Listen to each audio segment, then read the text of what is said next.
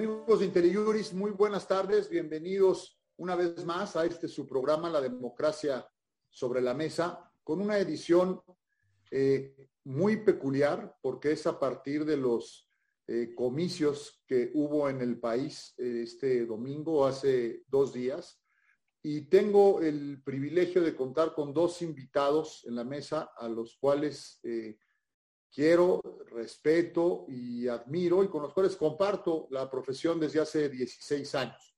Aunque nos veamos de la misma rodada, siempre hago esta broma. Los dos fueron mis alumnos hace 16 años, en tercer semestre, en la materia de teoría de la Constitución. Eh, desde entonces los eh, vi, despuntaban ya por sus cualidades y características que han venido fortaleciendo y mejorando más a partir del tiempo los invité a trabajar conmigo a la Sala Superior del Tribunal Electoral del Poder Judicial de la Federación en mi ponencia. Entraron como pasantes y terminaron los dos como secretarios de estudio y cuenta, con posgrados, eh, todos unos señores, y después pusimos una consultoría juntos, una asesoría. Yo estaba impedido, pero ellos sí podían litigar y tenemos ya casi seis años eh, trabajando juntos hablando con mis eh, compañeros de IntelliJuris de cómo podíamos hacer una buena jornada. Pensamos en expertos electorales y creo que hay pocos expertos en el país como Jorge y Agustín. No se ven mucho, aunque son profesores y dan conferencias y demás, son más de gabinete, han participado, no tienen ustedes una idea público en cuántos asuntos. Si en la sala superior resolvimos 60 mil asuntos y cada ponencia tenía 11 secretarios de estudio y cuenta, pues pónganle que por lo menos una décimo primera, una onceava parte ellos tuvieron que ver en lechura de esas sentencias, en estudiar, en dictaminar el proyecto de sentencia y ahora en demandas en unos casos eh, importantísimos con un índice de bateo muy alto, han ganado más del 90% de los asuntos en los que han eh, participado, no sé, desde gubernaturas como Coahuila, eh, Puebla, asuntos de la más variada importancia y conocen el tema, están muy, muy eh, al tanto, lo conocen en la parte técnico-jurídica, en la parte política, en la parte social, porque le dan seguimiento, son unos verdaderos expertos. Así que muy bienvenidos, Jorge, eh, Agustín, qué placer estar con ustedes, con nuestros amigos de IntelliJuris. Y si me permiten, pues entrémosle al toro de una vez. Eh, ¿Qué te parece si empezamos contigo, Jorge? ¿Nos podrías dar, desde tu perspectiva, un análisis general de los resultados preliminares de la jornada del domingo pasado? Por favor, muy bienvenido, Jorge. Muchas gracias, Salvador. Pues antes que nada, agradecerte a ti y a Intel y Yuris. Es un privilegio y me da muchísimo gusto compartir contigo, con mi maestro, este, este espacio y con Agustín, que hemos sido compañeros de muchas batallas en lo electoral y desde que estuvimos en la, en la sala superior. Y pues bueno, platicando un poco de qué se ve en esta parte postelectoral y qué sucedió el domingo, pues se renovaron seis gubernaturas, Aguascalientes, Durango, Oaxaca, Quintana Roo, Tamaulipas e Hidalgo. Y pues el domingo en la noche se dieron los resultados, ¿no? De qué se esperaba de los conteos rápidos, se publicaron. Y pues la más cerrada en los conteos rápidos ahí que era la de Tamaulipas, ¿no? Que se establecía que la diferencia era de 8 puntos porcentuales, sin embargo hubo una gran sorpresa, ya terminaron el 100% de, de computarse las, las, las actas y el PREP estableció una diferencia de 5.7 puntos de diferencia entre primero y segundo lugar. Y aquí viene una cuestión que es todo un debate y es una cuestión interesante, porque la Constitución establece que cuando hay violaciones a principios, se presume que son pues violaciones graves, ¿no? Este, objetivas, eh, cuando la diferencia entre el primero y segundo es menor al 5%. Y pues aquí tenemos una problemática, ¿no? estamos arriba del 5%. Sin embargo, viene el dilema de si las violaciones graves en automático configuran una nulidad de la elección. Y una cuestión también que es interesante, hay dos tipos de violaciones, este, por casillas y cuando es por violación a, principios, ¿no? Y pues en elecciones de gobernadores, las violaciones que hay o que se presentan nulidades por casilla, pues no, no tienen un gran impacto, ¿no? Porque estamos hablando de, aunque la diferencia es del 5%, un poquito arriba, pues la diferencia entre el primero y segundo lugar estamos hablando que son de más de 80 mil votos. Entonces, pues digamos que necesitas un gran número de casillas para anular, que obviamente pues no, no se va a dar por ahí la vía. Entonces, prácticamente esta impugnación, si es que la habrá, seguramente pues tendrá que versar sobre violación a principios. Y aquí unos temas que hemos detectado, que son los que han sonado, pues es la participación del, crimen organizado, ¿no? Que ya se ha dado en otras elecciones, pero pues en ningún momento o no tenemos un precedente como tal en la cual se haya anulado una elección por esta, por esta circunstancia.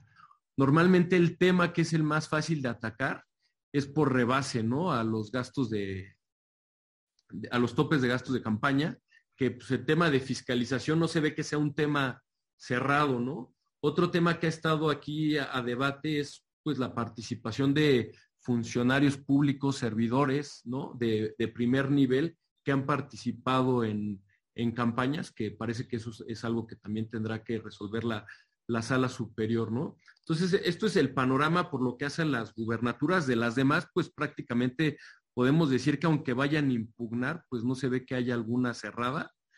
Y respecto a los congresos de, al Congreso de Quintana Roo, que también se renovó, pues fueron 15 diputaciones por mayoría relativa y podemos decir que prácticamente pues, Morena arrasó, ganó 14 de estas, solo una la ganó el verde. Y en Durango, de los 39 ayuntamientos que se renovaron, 20 gana Morena, bueno, la coalición Juntos Haremos Historia, 14 gana la coalición Va por México, un ayuntamiento ganó MC, uno PRD y tres el PRI, ¿no? Este, y, hay bastantes ayuntamientos en que la diferencia sí es menor al 5%, entonces, pues podemos ver que será una parte litigiosa en la parte de los ayuntamientos y, pero bueno, esto irán por la sala regional, bueno, tribunal local, sala regional, y en su caso, si es procedente el REC, ¿no? En el caso de la gubernatura de Tamaulipas, pues prácticamente serán dos instancias, el tribunal local y al final la, sala superior. Esto que tenemos ahora, gracias, Olga, perdón que te interrumpa, pero para ir un poquito más eh, por partes. Agustín, a ver, hubo eh, el domingo datos, ¿no? Este, conteo rápido, PREP y cómputos de la elección. ¿Puedes explicarle al público lo que es eso? Muy bienvenido, Agustín, querido. Gracias, querido Salvador. Eh, agradezco muchísimo la invitación de nuestros amigos de IntelliJuris y la propuesta que hiciste tú. Y pues vaya, pareciera que esta sesión va a ser como una especie de detrás de cámaras de lo que ordinariamente vivimos, discutimos y apasionadamente defendemos en el despacho, ¿no? Yo celebro estar aquí con mis dos grandes maestros eh, de derecho electoral.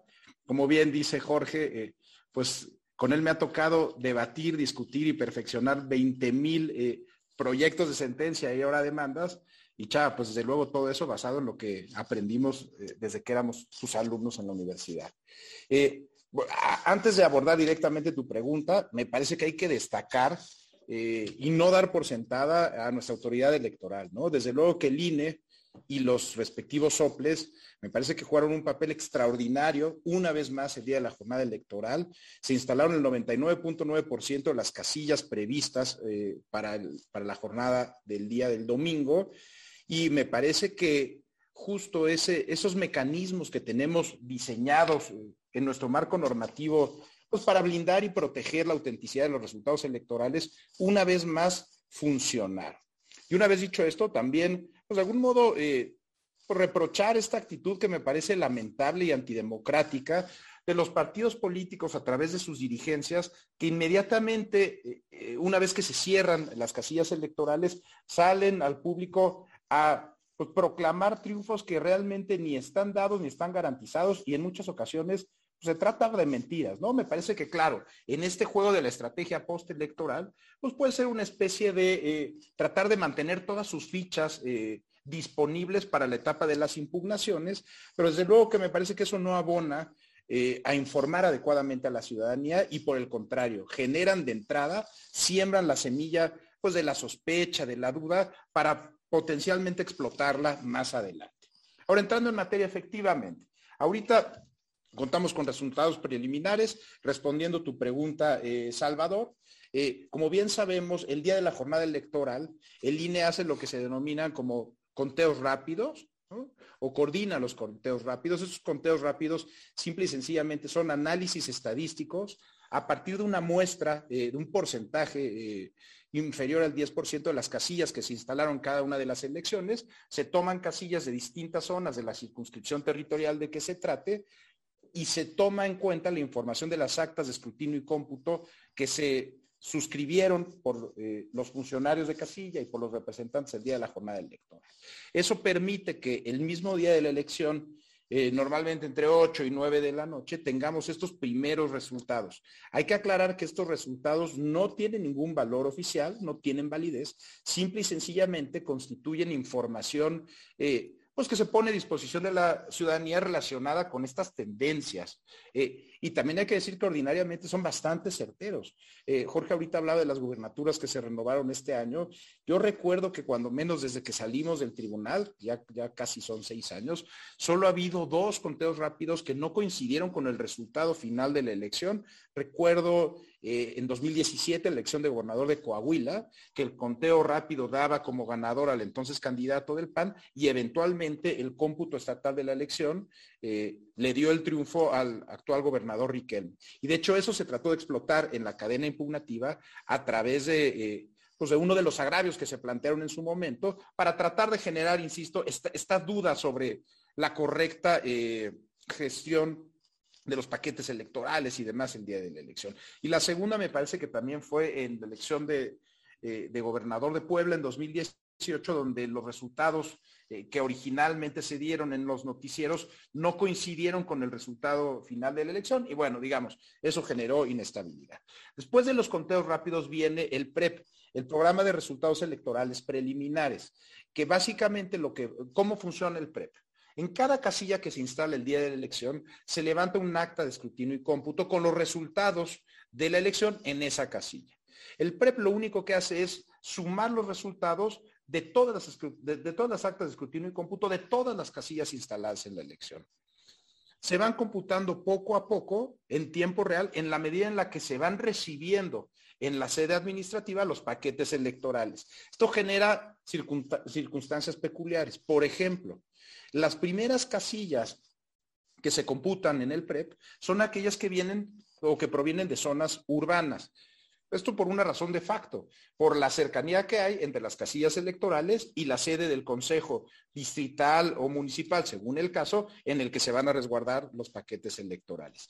los paquetes electorales que vienen de eh, zonas rurales ordinariamente tardan más tiempo en llegar a la sede distrital.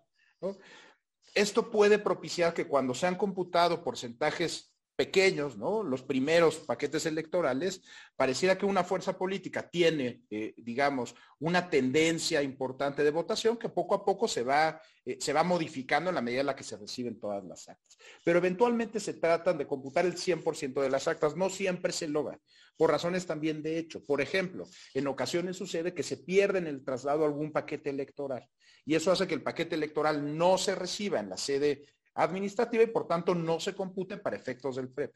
Otra cosa que puede suceder es que los funcionarios eh, de la mesa directiva de casilla, por algún error, por un lapsus calamit, guarden el acta de escrutinio y cómputo al interior del paquete electoral y no lo dejen en el exterior como exige la legislación electoral. Y eso hace que esa, eh, la votación de esa casilla no pueda sumarse en el momento en el que se lleva a cabo el PREP al cúmulo de, las, de los resultados estos resultados del PREP, que ordinariamente al día siguiente ya se tienen prácticamente completos, los resultados del PREP, tampoco tienen validez oficial. Sin embargo, ya generan indicios muy fuertes sobre las tendencias de la votación. Y finalmente tenemos los, los cómputos de las elecciones. Pueden ser cómputos municipales, por ejemplo, en elecciones de ayuntamientos, o cómputos distritales en elecciones de eh, gobernador o de diputados eh, locales. Y estos cómputos sí se llevan a cabo ya en una sede de una autoridad electoral, ante un consejo de la autoridad electoral, en presencia de los representantes de los partidos políticos y de los candidatos independientes en su caso, y ahí sí se levanta un acta circunstanciada en presencia de todos, se abre la bodega donde se resguardan los paquetes electorales, se van extrayendo por orden cada uno de los paquetes electorales y se van sumando a un acta de cómputos dependiendo del tipo de elección de que se trate. Ese resultado eventualmente sí tiene validez jurídica, sí genera definitividad y a partir de que concluye el cómputo de la elección de que se trate, se activa el plazo para poder promover los medios de impugnación eh, previstos en la legislación eh, correspondiente. Muy bien, Agustín, muchas gracias. ¿Qué ibas a decir, Jorge? Iba a interrumpir ahí que una cuestión de lo que mencionaba ahorita Agustín, de todo el traslado de los paquetes, es que de lo prácticamente lo que se ha visto ahorita en medios, parece que ese no es un, tema ahorita, ¿no? Porque siempre está la problemática de la cadena de, de, custodia de los paquetes electorales que genera mucha incertidumbre y pues tal parece que ahorita ese no será uno de los grandes temas en las, si es que hay este, pues, muchas este, demandas, ¿no? Y además, hay un punto que me llama la atención, es decir, hemos estado centrados desde el domingo, mejor dicho, los medios, la especulación y las declaraciones de los partidos respecto eh, el conteo rápido, el programa de resultados preliminares y los cómputos de la elección. Pero, sin embargo, hay un dato que no, no sale o tiene poco eco, que a mí me preocupa muchísimo y creo que es un reflejo grave y triste de nuestra democracia que son los porcentajes de participación ciudadana. Si estamos hablando de los montos totales del resultado de la contienda electoral, pero se presta poca atención a la poca ciudadanía que participó. Jorge, ¿qué, números nos comentas sobre eso y qué, cuál es tu punto de vista? Pues mira, yo creo que el, el porcentaje de la votación fue muy baja. Yo creo que el caso más drástico fue Oaxaca, que la participación fue alrededor del 38% y en la gubernatura pasada en el 2016 había tenido un porcentaje de participación del 58. Estamos hablando de una caída del 20%. Y estas grandes caídas, a lo mejor las vemos en las elecciones intermedias, ¿no? Que a lo mejor la gente no le llama mucho la atención salir a, votar por, por, la renovación del poder legislativo como es para el poder ejecutivo, ¿no? Entonces, en este caso, fue muy baja. La más alta fue Tamaulipas y es la más cerrada, que fue del 53%, y las demás oscilan abajo del 50%. Aguascalientes fue del 46%, Durango del 50%, Quintana Roo igual muy, muy baja, 40%, e Hidalgo del 47.50, ¿no? Estamos hablando de porcentajes bajos y si los comparamos, por ejemplo, bueno, tampoco estamos hablando de que lleguemos a niveles muy altos de, de participación, ¿no? Eso también es una problemática de nuestra democracia. si hablamos de la elección presidencial del 2018, que fue una elección, digamos, con una gran participación, pues también fue del 63% aproximadamente. O sea, nunca hablamos de índices de participación del 80, 90%. Digamos que esos índices pues siempre han sido bajos, pero en estas pues sí se notó en especial en Oaxaca, ¿no? Que es 38% fue bajísimo. Yo coincido con Jorge y agregaría una reflexión este, que me parece que es pertinente, ¿no? Pareciera que la tendencia en las elecciones más recientes en nuestro país es a la baja. Cada vez son menos los ciudadanos quienes se acercan a ejercer su derecho humano al voto el día de las elecciones. Desde luego, a menores niveles de participación ciudadana en las elecciones, pues pareciera que se privilegia el status quo. Ese es un factor a considerar. Y lo segundo, pues también eh, algo no están haciendo bien los partidos políticos con esa oferta política que no atraen a ciertos segmentos de la población, particularmente a la población más joven, ¿no? Desde luego, eh, pareciera que hay como una especie de desencanto generalizado en torno a nuestra democracia y en torno a la oferta política, pero pues vaya, las nuevas generaciones eh, tienen este deber cívico de, involucrarse más en asuntos políticos porque desde luego que repercuten directamente pues en, en su calidad de vida y en aspectos esenciales relacionados con su, con su quehacer cotidiano, ¿no? Y del mismo modo, pues parecía que los partidos políticos no están eh, logrando captar la atención de, esta población recientemente incorporada al listado nominal, al padrón electoral, y eso, eso se refleja claramente en estos porcentajes de participación ciudadana preocupantes. Lo que decías tú, Jorge, para una elección de gobernador en un estado como Oaxaca, que ordinariamente es un estado eh, demasiado participativo, muy involucrado eh, en temas electorales, pues tener el menos de 40% eh, pues me parece que es un, es un mínimo histórico que, debe de, llevarnos a reflexionar qué es lo que está pasando. Ahorita lo que dices de Oaxaca es un gran foco rojo, ¿no? Por ejemplo, de los estados que más litigiosidad tienen, pues es, en Oaxaca, ¿no? ¿Cuántos asuntos? O sea, la sala regional de Jalapa, cómo está invadida de, pues, de asuntos, y aparte son asuntos muy complejos y que muchos son, este, pues, de usos y costumbres, ¿no? toda, todavía. Y, y, pues sí, este, en esta elección se vive muy flojo. Sí, caramba. Agustín, ¿qué sigue en los próximos días? Es decir, ¿cómo explicarías el lugar en el que estamos a partir de la contienda y qué es lo esperable? Claro, Salvador. Bueno, esto le da un poco continuidad a, la respuesta a tu pregunta anterior. El día de mañana, miércoles, eh, por disposición legal, inician los cómputos de las elecciones que ya de algún modo explicaba. Esto quiere decir, insisto, que en presencia de, o más bien convocados por una autoridad electoral, que son consejos municipales o distritales según el caso, se van a extraer los paquetes electorales de las bodegas, se van a, empezar a contabilizar todos los votos de cada uno de los paquetes electorales y hay una serie de eh, de acontecimientos previstos en ley que pueden darse a cabo en los siguientes días. Por ejemplo, el recuento parcial de votación. Hay algunos paquetes electorales que por características, eh, pues de hecho, que pueden advertirse a simple vista, por ejemplo, cuando tienen alguna muestra de daños o alteraciones, eh, ya se genera, o digamos, el legislador eh, consideró que se genera ciertas dudas sobre la certeza del resultado de la votación que contiene. Otro escenario es los paquetes electorales que traen una votación coloquialmente conocida como votación zapato. Si en un paquete electoral, en una sección electoral, en una casilla, todas las personas votaron exclusivamente por la misma alternativa política, pues cuando menos ahí eh, se genera una especie de rareza que amerita revisar si efectivamente ese resultado es cierto. Y también, eh, dependiendo de la legislación electoral, esto puede variar de entidad federativa en entidad federativa. Los paquetes electorales que contienen votación en donde la diferencia entre primer y segundo lugar es menor al 1%, también son causales previstas legalmente para abrir de manera excepcional, insisto, esto no, es lo ordinario, es lo, extraordinario, abrir excepcionalmente el, paquete electoral que presente estas características, eh, extraer eh, toda la documentación que contiene ese paquete electoral, destacadamente los votos que ya fueron debidamente clasificados en función de las alternativas políticas contendientes por los funcionarios de la mesa directiva de casilla y volver a llevar a cabo eh, de nueva cuenta la votación de esas casillas. También puede darse, esto también es extraordinario, el recuento total de la votación, pero por sede municipal o distrital, según el caso.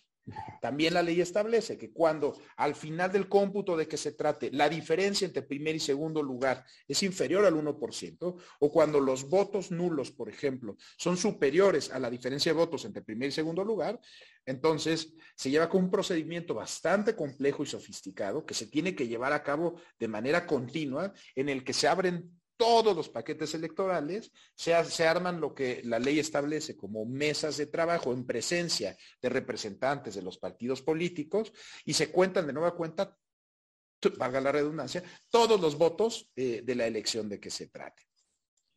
Y, aquí pues también hacer un paréntesis, ¿no? Sabemos que desde el 2006 eh, el ahora presidente López Obrador pues eh, hizo un gran eco con esta frase de voto por voto, casi ya por casilla, ¿no? Aclararle a, nuestra amable audiencia que en ley no está prevista esa circunstancia para toda la elección, ¿no? Entre otras razones, lo reflexionábamos allá aquí en el despacho, pues para privilegiar de algún modo el trabajo que hacen los ciudadanos que el día de la elección se erigen en auténticas autoridades electorales y también para pues, respetar, ¿no? En principio, pues esa certeza que ya se tiene con esos candados previstos legalmente de que los resultados asentados en el acta de escrutinio y cómputo de cada paquete electoral, pues son los que los que efectivamente, o se corresponden efectivamente con la voluntad ciudadana, ¿no? Nosotros nos tocó verlo en el tribunal cuando se hace uno de estos ejercicios de nuevo escrutinio y cómputo de toda la elección.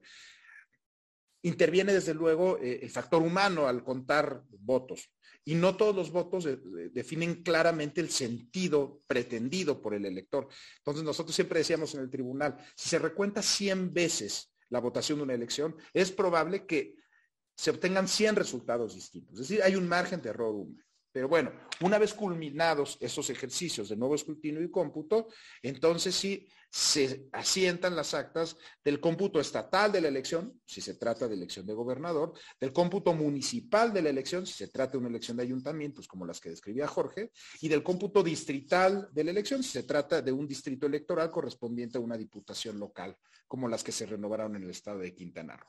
Y una vez que se suscriben esas actas, como, como mencionaba anteriormente, inicia este plazo que ordinariamente es de cuatro días, que también ahí cabe una gran reflexión. Me parece que es un plazo, ahora lo vemos desde el lado de los litigantes, pues bastante reducido, no es razonable y pareciera que podría haber un debate interesante sobre si ese plazo de cuatro días realmente es constitucional, tomando en cuenta, por ejemplo, que una elección de gobernador, pues el volumen de información, eh, la dificultad de recabar pruebas, etcétera, etcétera, pues hacen prácticamente eh, eh, pues una carrera contra el reloj para lograr presentar esas impugnaciones ante los tribunales locales que resolverán en primera instancia y ya después lo que resuelvan los tribunales electorales locales, como bien sabemos, puede impugnarse y escalar al Tribunal Federal del Poder Judicial de la Federación, al Tribunal Electoral del Poder Judicial de la Federación. Y tenemos un sistema complejo, compuesto, lento, pero digamos que tiene muchas esclusas para, alcanzar la certeza, tanto del resultado como de la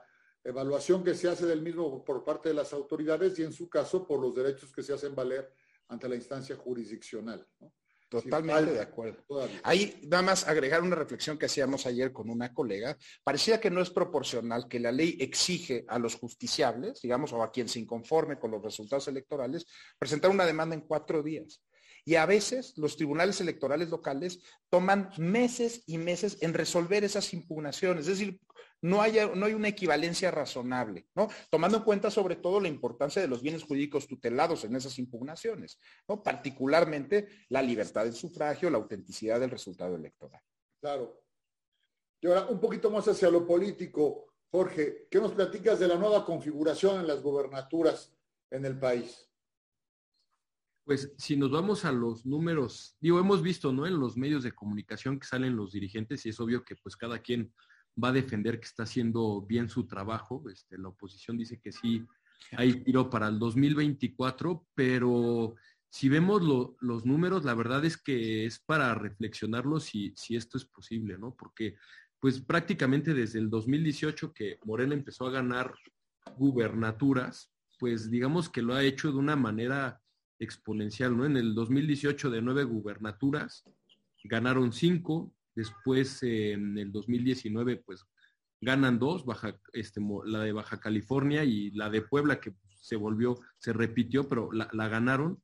Luego en, en, el 2021 de 15 gubernaturas, pues ganaron 12 y ahorita de seis ganan cuatro, ¿no? Y de estas seis, ellos no tenían, este, Morena no tenía ninguna gubernatura. Entonces, pues parece que que si nos vamos a los números, pues el gran ganador, pues desde luego que, es Morena, ¿no?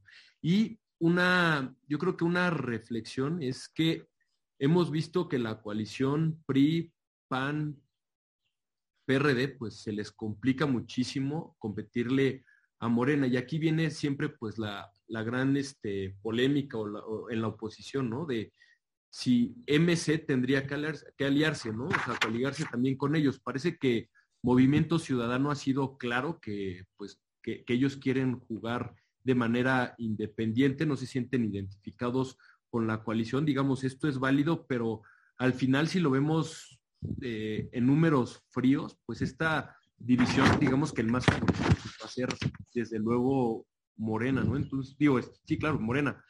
Entonces, si vemos cómo están ganando todos los estados, digamos que pues todo indica que Morena tendría que ser el gran ganador. Pero bueno, otro dato que es interesante, no quiere decir que el hecho de que el, o sea, Morena tenga ahorita todas las gubernaturas, prácticamente tiene más de dos terceras partes de las gubernaturas, vaya a, ganar también la, la, presidencia. O sea, el ejemplo es Fox, ¿no? Cuando ganó en el 2000, pues prácticamente todo, toda la República Mexicana estaba pintada de, color rojo, no era priista, eh, con Calderón lo mismo, y cuando ganó este, el actual presidente Andrés Manuel López Obrador, pues la mayoría de las gubernaturas, o bueno, prácticamente Morena no tenía ni, ninguna, ¿no?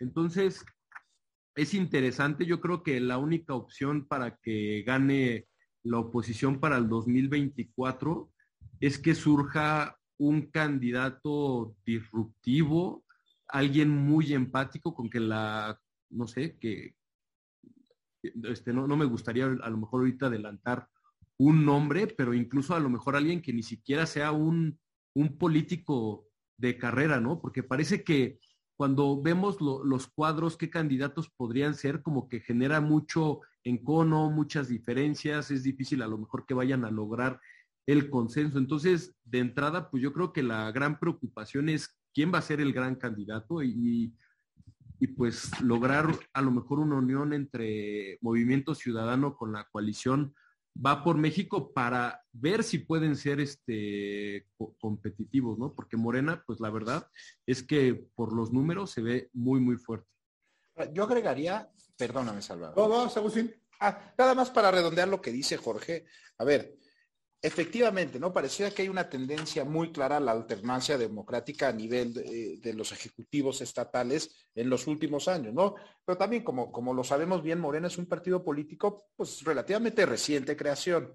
Entonces, una cosa es ganar estas elecciones de gobernador por primera vez, que pues ya lo mencionaste, ¿no? Prácticamente tienen dos terceras partes de las gubernaturas en el país y otra muy distinta será conservarlas. Es decir, ya será la ciudadanía en cada una de esas entidades federativas la que premiará o castigará de algún modo la gestión de los gobernadores actuales de Morena, pues con su voto para darle continuidad a, otra alternativa de la misma opción política o por el contrario, pues castigar y eh, de algún modo... Eh, darle oportunidad a, otro partido político. Y otra cosa que también me parece que puede ser parte del reflejo de estos resultados, pues es la problemática específica eh, que implica en términos ideológicos tener una coalición como la coalición Va por México. Es decir, claramente es una coalición diseñada eh, pues por razones 100% electorales para hacer un contrapeso al gobierno del presidente López Obrador y al partido político eh,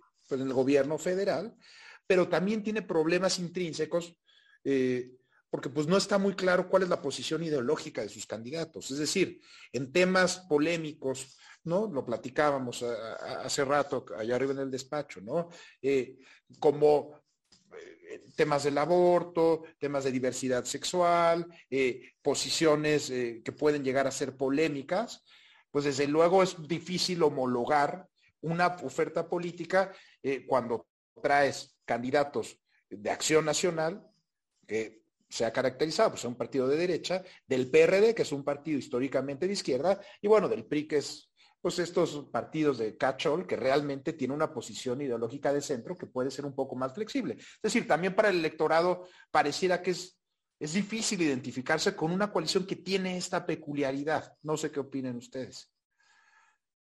Una, una cuestión que es interesante es, vamos a tener el siguiente año un gran termómetro, ¿no? Con dos bastiones del PRI, Coahuila y el Estado de México, ¿no?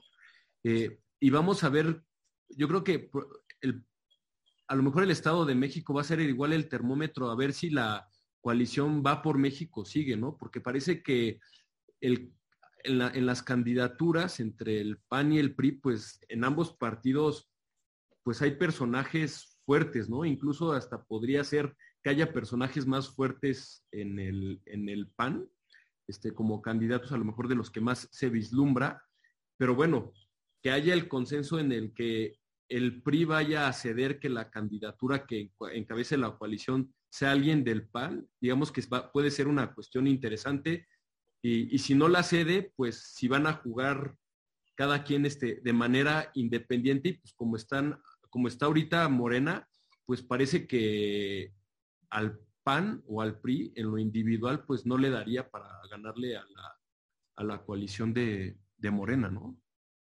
Hay un, artículo de ayer de Jesús Silva Gerso, que es también amigo de, de y de este programa y nuestro, eh, que habla de la hegemonía. Dice que todavía no es hegemónico porque hay todavía algunas muestras de otros colores digamos, en el rompecabezas de nuestro federalismo y más en el sistema municipal, pero la tendencia es hacia allá. Ese Morena quiere ir hacia allá, se está transformando en un nuevo PRI, decía Silva, eh. Lo cierto es que tenemos un sistema de partidos no democrático, porque vemos, decía él, ¿no? Eh, a las autoridades en franca campaña, pocas eh, medidas cautelares por parte del, órgano jurisdiccional que no han sido efectivas, eh, al parecer sanciones, ¿no? desde, desde el proceso de revocación de mandato que no han surtido efecto. Y entonces dices, bueno, entonces, ¿para qué tenemos tantas reglas, tantas instituciones si no funciona? Es terrible, digamos, ¿no? No sé qué opinan al respecto es una gran, ya me adelanté, perdón, es una gran reflexión. A ver, eh, esto lo vimos ahorita con, el, con la revocación de mandato, ¿no? De que justo el INE y tanto el tribunal, pues, este, emitieron las medidas cautelares, se confirmaron y parece que, pues, no se le, se le hizo mucho caso a estas, estas resoluciones, lo cual, lo cual es, es grave, ¿no? Y, pues digamos que esto marca un termómetro, parámetro de que pues esta tendencia puede seguir para los siguientes procesos electorales. Y también otra cuestión, bueno, que aquí sí es una señal positiva, es que el, pues el INE tuvo un recorte presupuestal de 5 mil millones de pesos. Justo la, Corte, eh, digamos, por fin, este, y, y, digo por qué por fin, porque en el 2020 se promovieron se promovió justo una, una controversia constitucional igual por recorte presupuestal y resolvieron hasta el 2021 y la sobreseyeron porque pues ya había acabado el ejercicio fiscal y tú dices, bueno, pues se sobreselló, la sobreselló la Corte, ¿no? Porque resolvió este, pues un año, de, un año después. Y digamos que ahorita esta controversia constitucional sí la resuelve a tiempo eh, y, le, dice a la Cámara de Diputados, pues trata de reconsiderar o haz como una fundamentación y motivación reforzada para volverle a negar el, presupuesto, ¿no? Pero, digamos, eh, dentro de esta reflexión, y justo lo, decía Agustín al, principio, que era es, muy importante recalcar, es que se ha debilitado, se ha tratado de debilitar mucho este, nuestra institución democrática más importante, la más, la más confiable, y pues con este recorte presupuestal, pues digamos que se vio severamente afectada y esto marca de cómo puede llegar de aquí hasta el 2024 y justamente el siguiente año pues está la, vamos a tener un nuevo presidente de, del INE y, pues será interesante ver quién va a llegar, ¿no? Porque e, en lo personal yo creo que Lorenzo Córdoba ha hecho un gran, gran trabajo por la democracia. Muchas veces se dice que el árbitro tiene que ser muy discreto y a lo mejor estar mucho en silencio, pero digamos que ha sido tan atacado el, INE que, pues, no se puede uno quedar este, callado y ha salido muy bien este, a su defensa, ¿no? Eso, eso es un balance un poco de, la parte de la problemática que hemos tenido con las autoridades y ahorita pues con la reforma que quieren desaparecer prácticamente a OPLES y tribunales. Gracias, Jorge. ¿Por qué, ¿Por qué hiciste así, Agustín, cuando dijo Jorge celebraba que la Corte ya había resuelto? Eh, Jorge se caracteriza por ser sumamente generoso, lo sabemos muy bien, y en ese tipo de, comentarios lo refleja.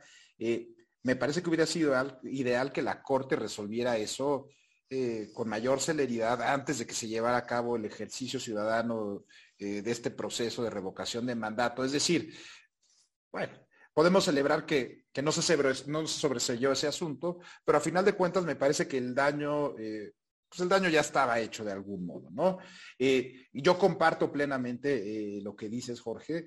E, evidentemente las autoridades electorales y particularmente el INE, eh, pues bueno, han tenido que resistir una serie de embates desde distintas figuras de los más altos cargos del gobierno federal y me parece que pues es admirable lo que han hecho algunos de los consejeros y consejeras electorales y desde luego han demostrado ese talante democrático que se requieren instituciones pues que prácticamente eh, tienen una relevancia constitucional eh, tan importante como, como, las autoridades electorales. Y también agregar eh, en relación con la pregunta de Salvador, que va a haber un fenómeno bastante interesante, es decir, claramente todos lo vimos, hubo una polémica en el actuar de distintos actores políticos en relación con esta veda electoral eh, relacionada con la revocación de mandato que se incorporó expresamente al texto constitucional, que después, a través de una cosa extraña que se denominó decreto de interpretación auténtica, eh, el Poder Legislativo trató de algún modo de, pues, de modificar y que eventualmente a través de sentencias de vanguardia, echadas para adelante, la sala superior del Tribunal Electoral, pues determinó inaplicar eh, de algún modo a los casos concretos que se plantearon, pues por ir en contra eh, del texto constitucional, pero pareciera que sí el último año eh, se ha visto un escenario pues muy diferente al que nos ha tocado ver cuando menos los últimos 16 años, en el sentido de que las autoridades electorales y actores electorales bastante, actores políticos bastante importantes, pues parecía que están estirando la liga lo más posible para ver hasta dónde llega pues esta capacidad de las autoridades electorales, de la Sala Superior del Tribunal Electoral, de hacer valer sus determinaciones, ¿no? Salvador lo decía muy bien con el tema de las medidas cautelares que en su momento se impusieron, eh, pidiéndole al presidente López Obrador eh, que en sus conferencias mañaneras no aludiera al proceso de revocación de mandato y pues, que francamente, digo, nos, nos tocó revisar una pluralidad de sentencias en donde se siguió pidiendo reiteradamente al presidente que no actuara de ese modo y no cambió su conducta. ¿no? Eh, un paso posterior a eso que me parece preocupante, pues es la intervención ya activa de secretarios de Estado, ¿no? en concreto, digo, son hechos públicos y notorios, por eso los traigo a colación, como el secretario de Gobernación, quien en su momento, eh, el día previo a la revocación de mandato, pues de algún modo incitaba a la ciudadanía, no recuerdo en qué entidad federativa, me parece que del norte, pues acudir a votar, ¿no? Y que ahora, eh, la semana pasada, en los actos de cierre de campaña, pues teníamos eh, a gobernadores eh, de Morena, teníamos a secretarios de Estado, perdón, hay, una especie de ruido acá, no sé si, si se interrumpa de algún modo el audio, ya pasó, una disculpa, pero sí, efectivamente, es decir, claramente este tema eh, de, la, participación de servidores públicos en actos de proselitismo pues ha sido un tema que, ha dado pie a una doctrina judicial importante desde, me parece, desde la primera integración. Tu, integración, eh, Salvador, tiene criterios muy importantes al respecto, pero pareciera que sigue escalando el tipo de intervención de estos altos servidores y es muy interesante ver si se plantea ese tipo de cuestiones dentro de una pretensión de nulidad de elección en las gubernaturas que ahora acaban eh, de votarse y qué dirá la sala superior al respecto.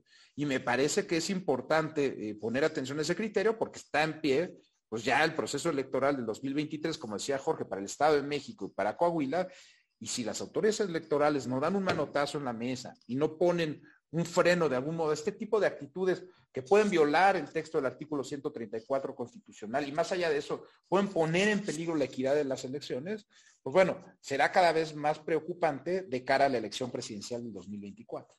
Estamos hablando de la Sala Superior, del Tribunal Electoral del Poder Judicial de la Federación, de la Suprema Corte de Justicia de la Nación respecto de la controversia constitucional, es decir, de los órganos cúpula del Poder eh, Judicial.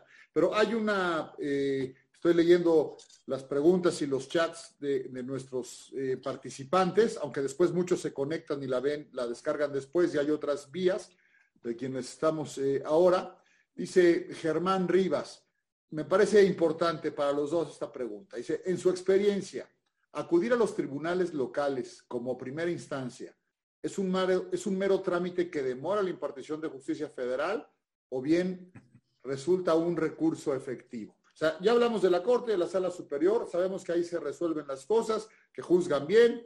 La Corte ha hecho algunas cosas extrañas, digamos, en, tiempos, en interpretaciones, como la revocación de mandato, el juicio para juzgar a los expresidentes, ahora recientemente algo en materia de energía eléctrica, digamos, extraño, manera de contar los votos en una acción de inconstitucionalidad que nunca habíamos visto eso.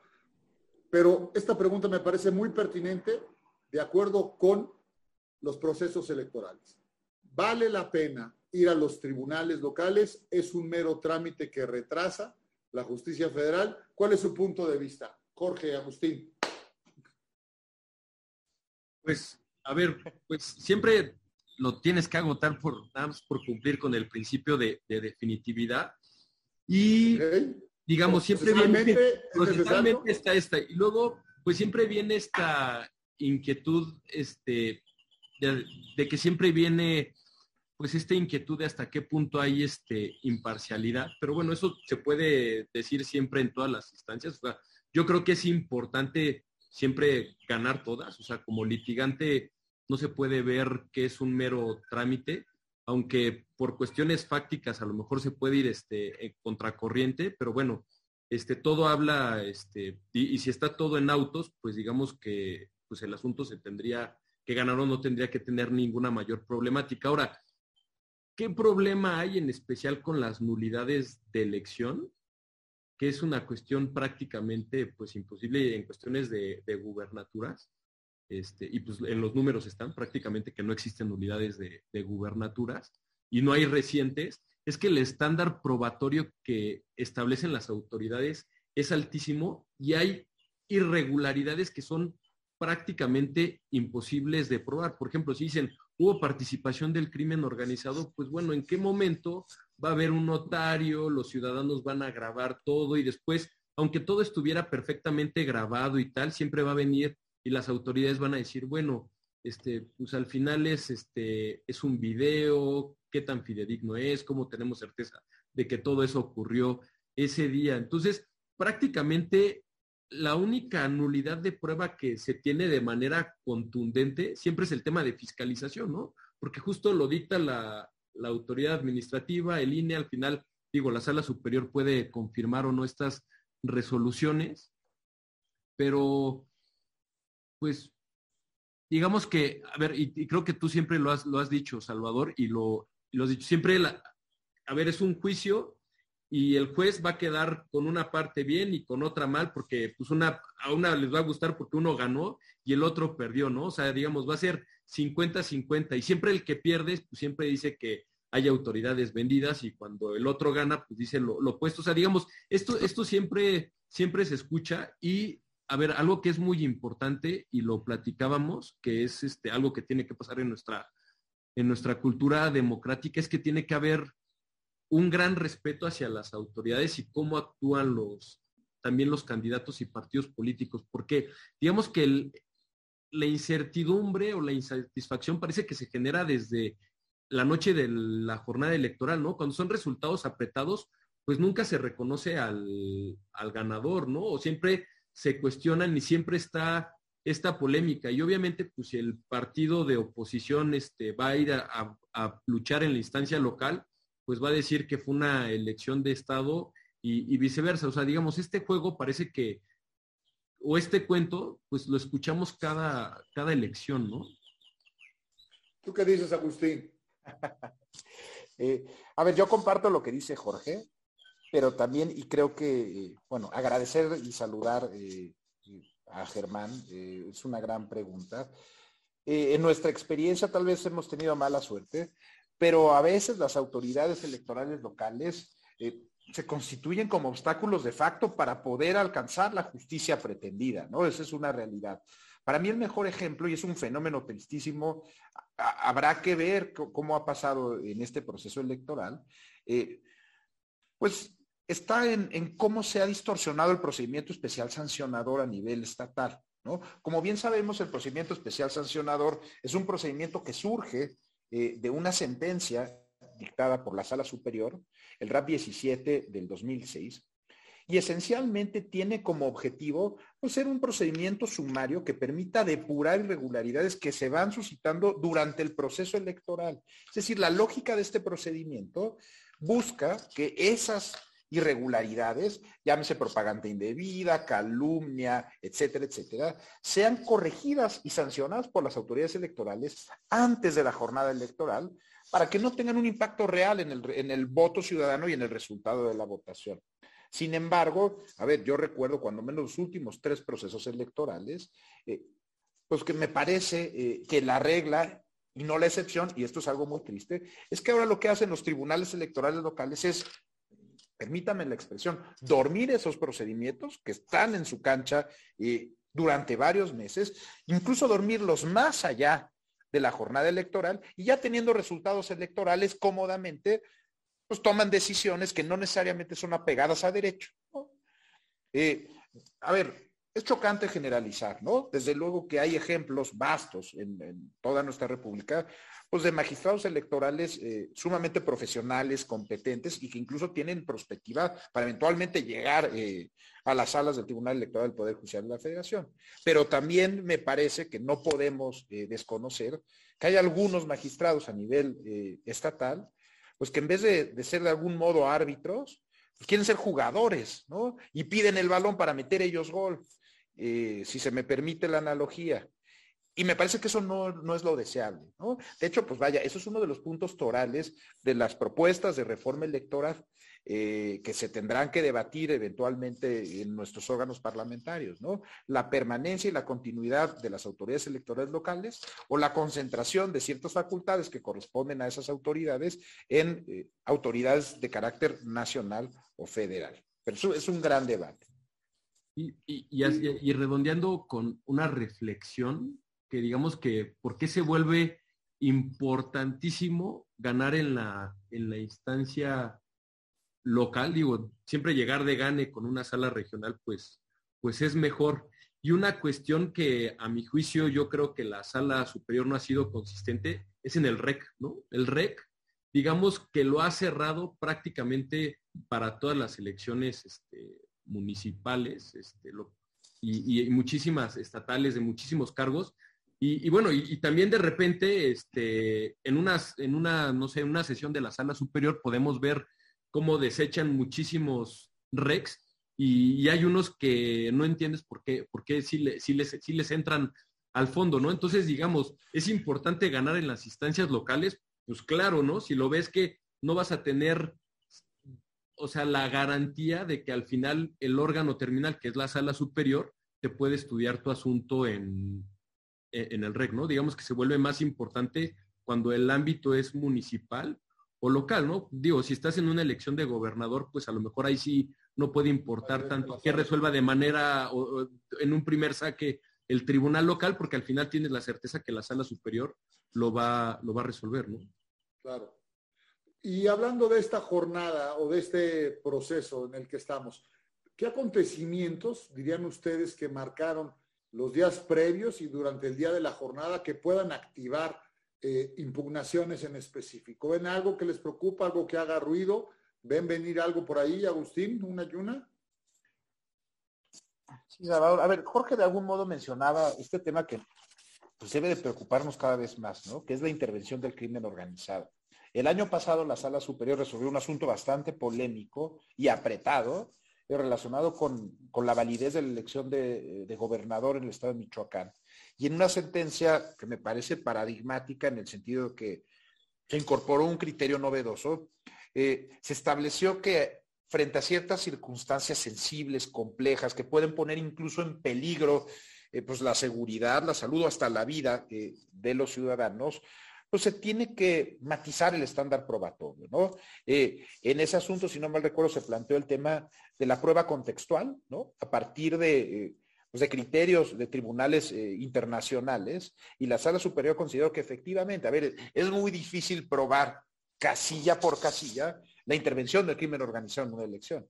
Sin embargo, tampoco podemos taparnos los ojos y, este, y pretender que no tiene ninguna incidencia. Entonces, digo, de lo que se ha leído en prensa, de lo que se ha estudiado, pareciera que hay algunas entidades federativas pues más proclives a este tipo de riesgos.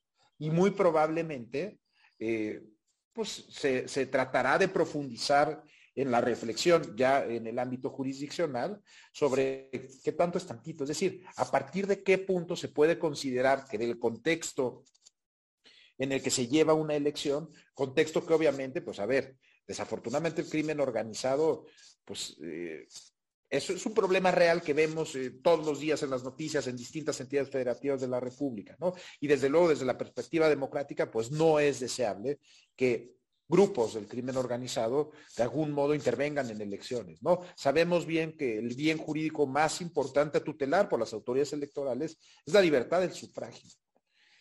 Y la intervención de este tipo de grupos pues desde luego que genera desincentivos para que la ciudadanía no solo acuda a votar en ejercicio de su derecho humano al voto, sino también para que funjan como funcionarios de mesa directiva de casilla. Y eso sí puede generar grandes problemas a futuro porque pues nuestro sistema electoral, como bien sabemos, parte de la, idea de que son los ciudadanos, nuestros vecinos, quienes se erigen como autoridades electorales el día de la jornada electoral y forman parte esencial de este, de este blindaje de confianza de nuestro sistema electoral.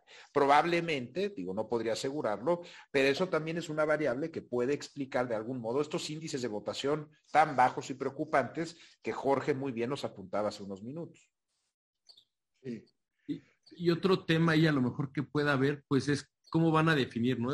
Hasta qué punto pueden tener participación gobernadores, servidores públicos de primer nivel que digamos que, eso, pues, la sala superior, no es necesario que se plantee ahorita en una, en una nulidad de, estas elecciones, ¿no? Entiendo que de lo que ha salido en medios, pues ya se promovieron en su momento estas quejas, denuncias.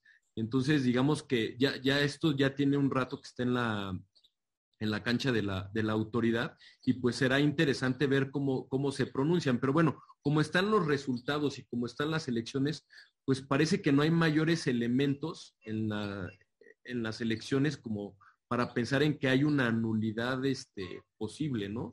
¿no? ¿no? se ve, incluso hasta lo que decíamos, que está el debate de que pues ni siquiera se llegó al 5%, estamos un poquito por arriba, ¿no? Entonces, es, eso también es, es, un reto, ¿no? Y viene este dilema de, oye, está acreditado que hubo violaciones gravísimas y el, resultado fue arriba del 5%.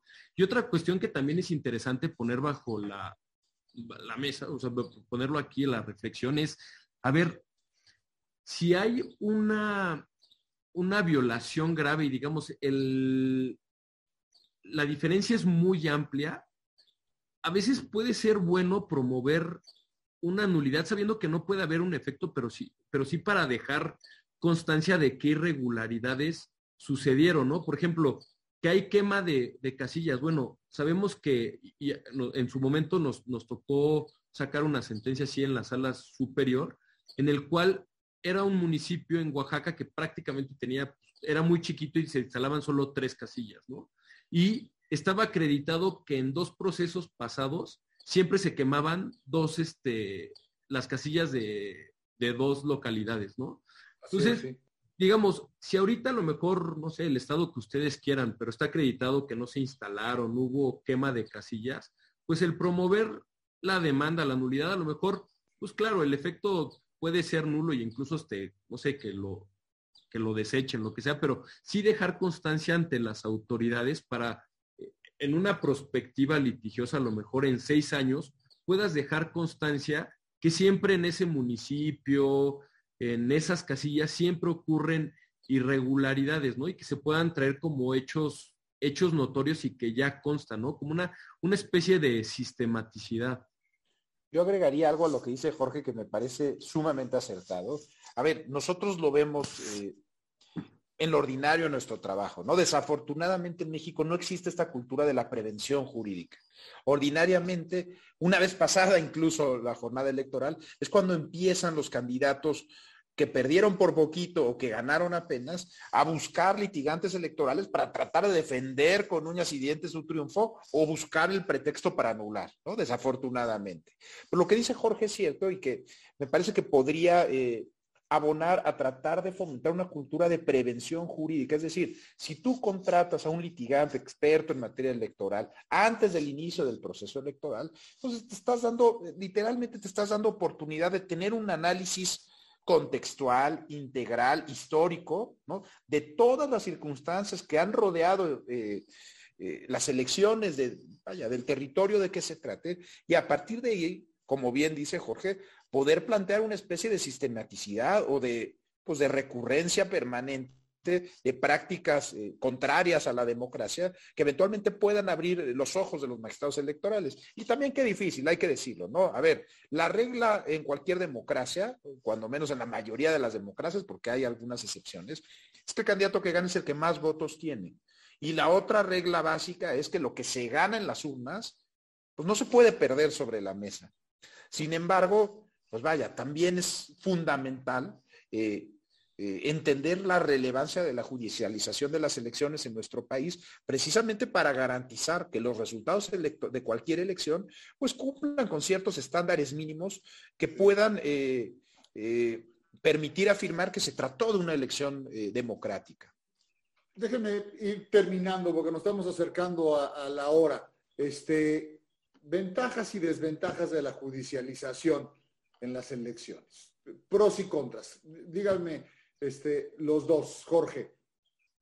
Pues a ver, una, una ventaja pues puede ser para los que van en segundo lugar o abajo, este, y que prácticamente pues son normalmente oposición, digamos que puedes estar de manera muy proactiva promoviendo quejas, denuncias por actos anticipados, utilización, no sé, de recursos públicos. O sea, digamos, puede haber como una estrategia ahí a lo mejor de ataque y obviamente pues si los resultados son muy apretados, a lo mejor tener siempre esta esperanza de que pueda haber una nulidad.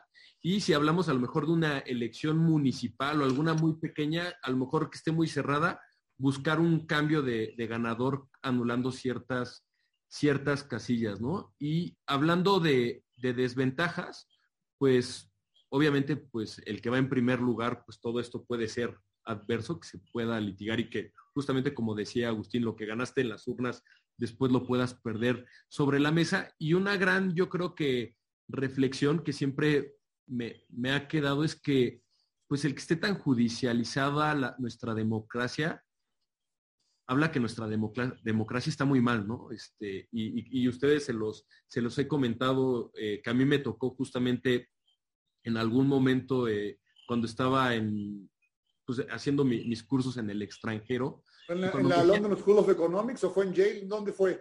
eso fue en, en LSI. Y justo cuando le me dicen, ¿tú, ¿y tú qué eres? ¿A qué te dedicas? Y les digo, y soy este abogado electoralista y les expliqué todo el sistema electoral. Me dijeron, no, no puede ser que, que exista pues tu sistema. Habla de un sistema muy débil y pues hablan en las primeras potencias que no tienen una, infraestructura tan grande como, como la de nosotros, ¿no? Y no existen abogados electoralistas así como, como nosotros en otras partes del mundo. Y tú lo contabas muy bien, Salvador, cuando eras magistrado y te tocó ir a, Finlandia, ¿no? Cómo fuiste observador y cómo se celebraron las elecciones y los dos candidatos en la noche se dieron la mano y, y no hubo ninguna impugnación. Entonces, digamos que, pues hablando de ventajas, pues qué bueno que existan muchos litigios y esperemos que vengan algunos. Nosotros que nos dedicamos al litigio electoral o somos abogados, este, pues podemos decir que es, que es bueno. Por ejemplo, ahorita en la sala superior o cuando estábamos, pues yo creo que también dices, híjole, qué bueno que los resultados no estuvieron tan apretados porque también es una cascada brutal de, de trabajo, ¿no? Entonces, un poco viendo estas ventajas y desventajas, me quedaría ahorita con estas. A usted. Gracias, Salvador a ver, una, me parece que la gran ventaja de la judicialización de las elecciones es que nos permite, eh, cuando menos le da la posibilidad a nuestras elecciones de aproximarlas a la democracia sustantiva de la que habla Ferrayón. ¿no?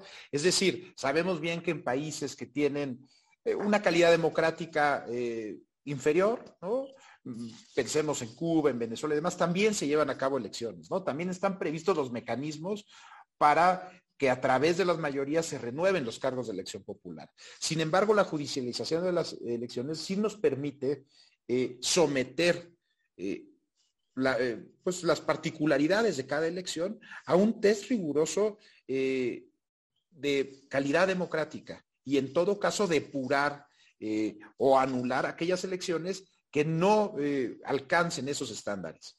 Me parece que es una gran ventaja.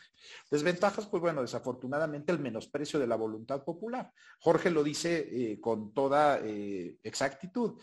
Eh, desde 1996, que se incorporó el Tribunal Electoral al Poder Judicial de la Federación, pues la tendencia de la impugnación de resultados electorales ha crecido exponencialmente. Eso quiere decir, como bien dice Jorge, pues que que cada vez para los partidos es más importante, y lo digo en términos neutros, pero también en términos que, pues que, deben de preocuparnos, ¿no? Como, como ciudadanos eh, mexicanos. Cada vez es más frecuente que se trate de ganar en el escritorio lo que no se logró en las urnas. Es decir, ganar cueste lo que cueste. Y eso, pues desde luego, no es lo deseable.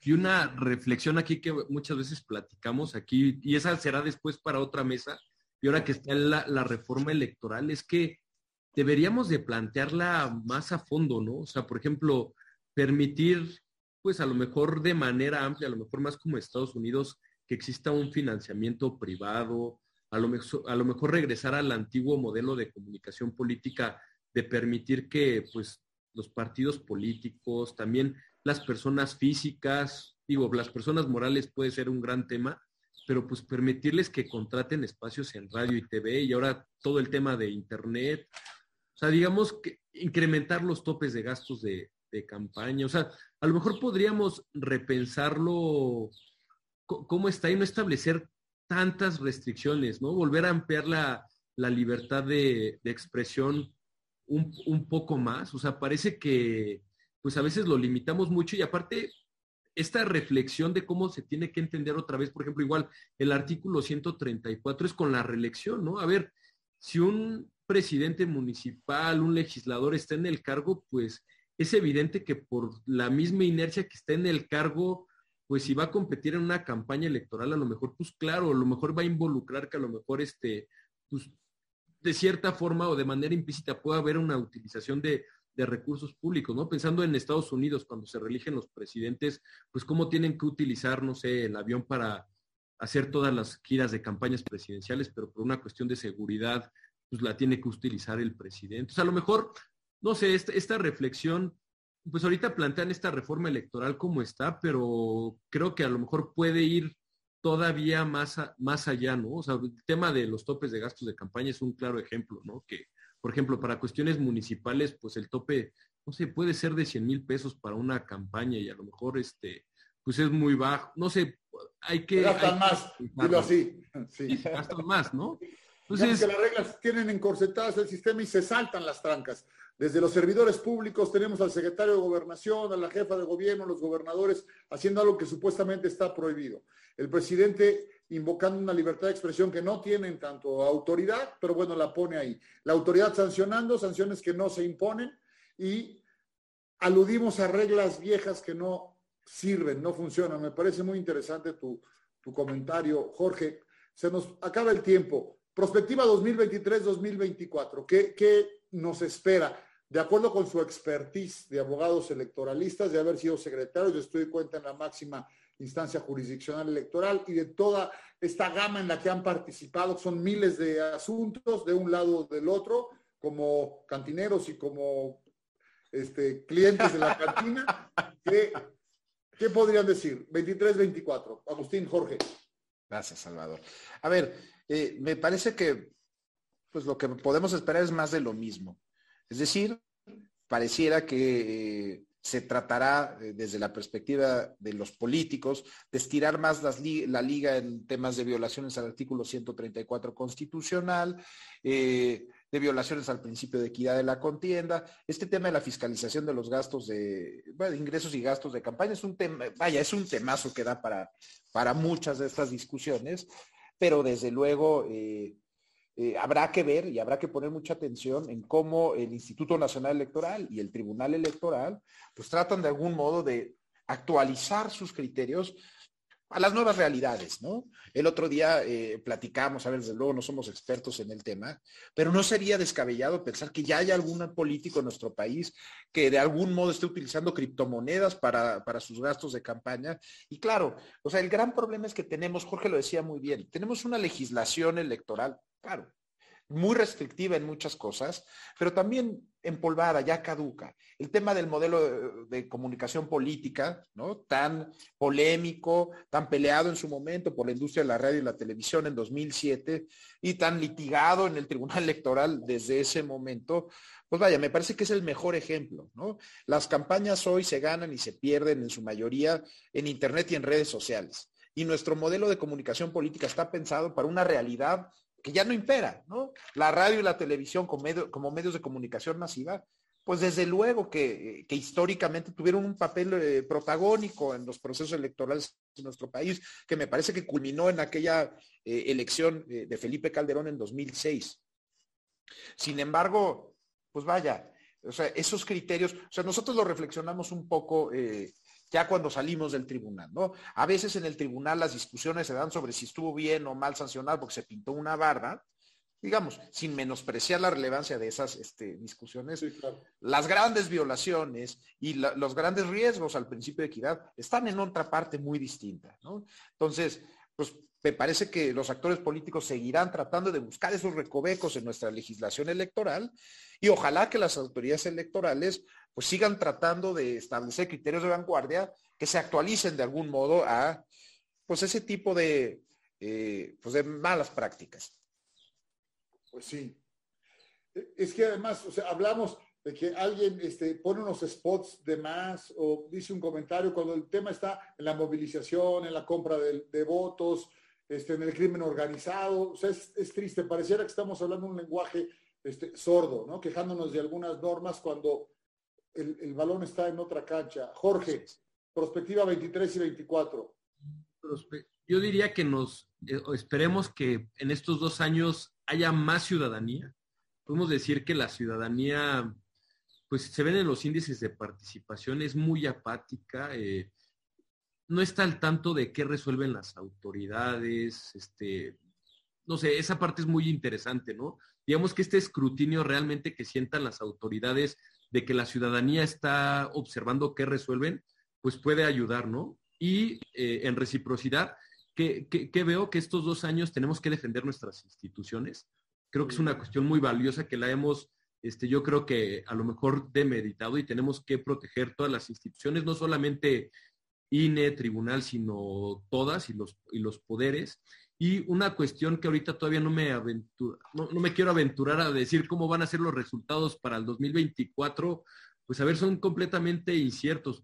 y un poco lo pienso a ver, en el 2018 eh, yo era de los que sostenía que pues los resultados o que iba a haber muchísimas impugnaciones, que iba a haber una gran lluvia y digamos que los, los resultados de Morena fueron asombrosos, arrasó y prácticamente no hubo litigio postelectoral, ¿no?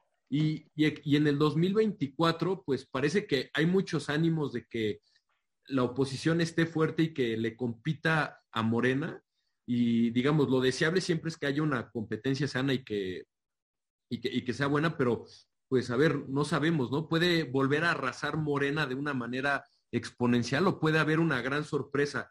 Lo que sí es que si no hay una, una coalición completa de la coalición, yo creo que no le pueden hacer prácticamente la, competencia a Morena, ¿no? Yo creo que un candidato muy fuerte de MC y de la coalición va por México, pues prácticamente es ideal para Morena porque pues, va a diluir el, voto, ¿no? Y pues el parámetro, termómetro, lo tendremos el siguiente año con el Estado de México y Coahuila. Muy bien. Pues muchísimas gracias. Justamente en ese afán de hacer ciudadanía, de difundir conocimiento, de ampliar la cultura democrática y jurídica es que nace IntelliJuris, está este programa y así lo ven los cientos de espectadores que amablemente nos acompañan en este, en este programa que está siempre a sus órdenes. Eh, muy querido Agustín, muy querido Jorge, jóvenes eh, ya muy eh, experimentados en estas lides, muchísimas gracias por acompañarnos en la democracia sobre la mesa y ustedes amigos de IntelliJuris. Gracias de nueva cuenta, hasta siempre y nos vemos en la próxima. Muchísimas gracias. Hasta luego, gracias Salvador.